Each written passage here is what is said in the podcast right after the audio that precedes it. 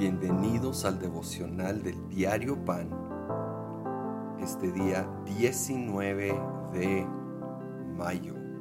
Estamos ahora empezando segunda de Corintios, la segunda carta del apóstol Pablo a los Corintios, capítulo 1, versículo 3 dice, Alabado sea el Dios y Padre de nuestro Señor Jesucristo Padre misericordioso y Dios de toda consolación, quien nos consuela en todas nuestras tribulaciones, para que con el mismo consuelo que de Dios hemos recibido, también nosotros podamos consolar a todos los que sufren. Dios de consuelo. Qué precioso título, qué precioso atributo de nuestro Dios. Él trae consolación.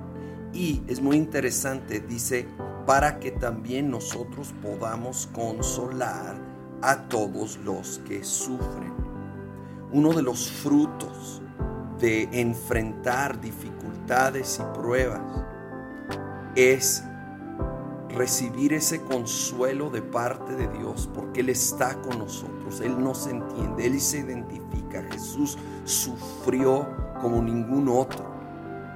Y luego nos permite identificarnos con otras personas que sufren.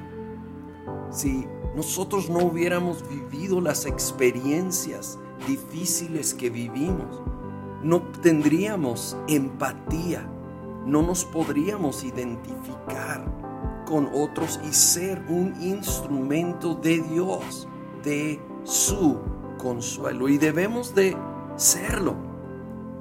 Mostrar empatía, mostrar compasión, aun cuando tal vez por lo menos parte de lo que uno está sufriendo es consecuencia de de malas decisiones. Wow, todos llegamos a tomar malas decisiones. Todos somos imperfectos.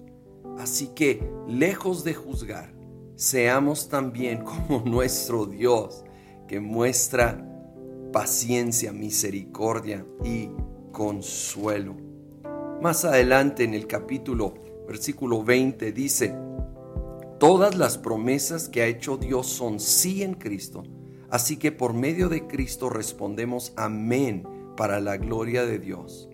Dios es el que nos mantiene firmes en Cristo, tanto a nosotros como a ustedes.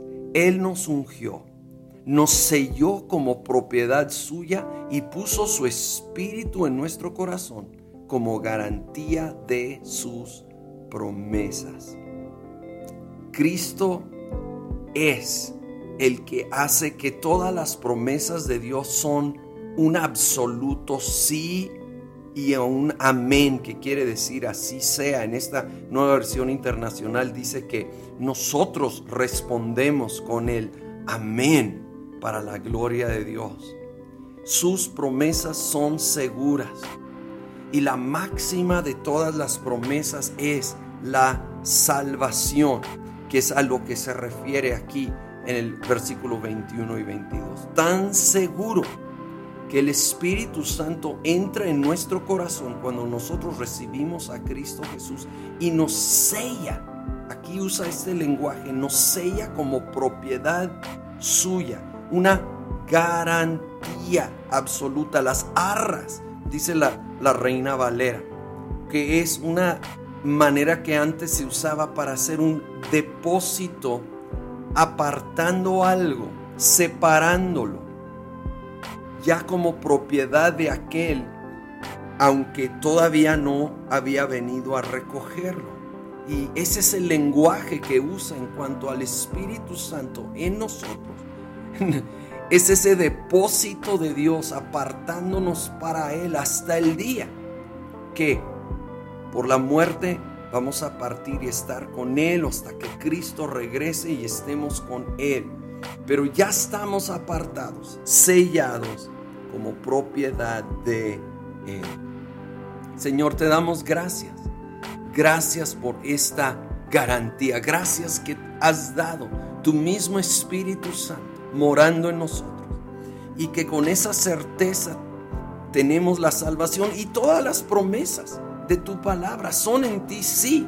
Y podemos decir amén, así es, así será y así lo veremos en el nombre de Cristo Jesús.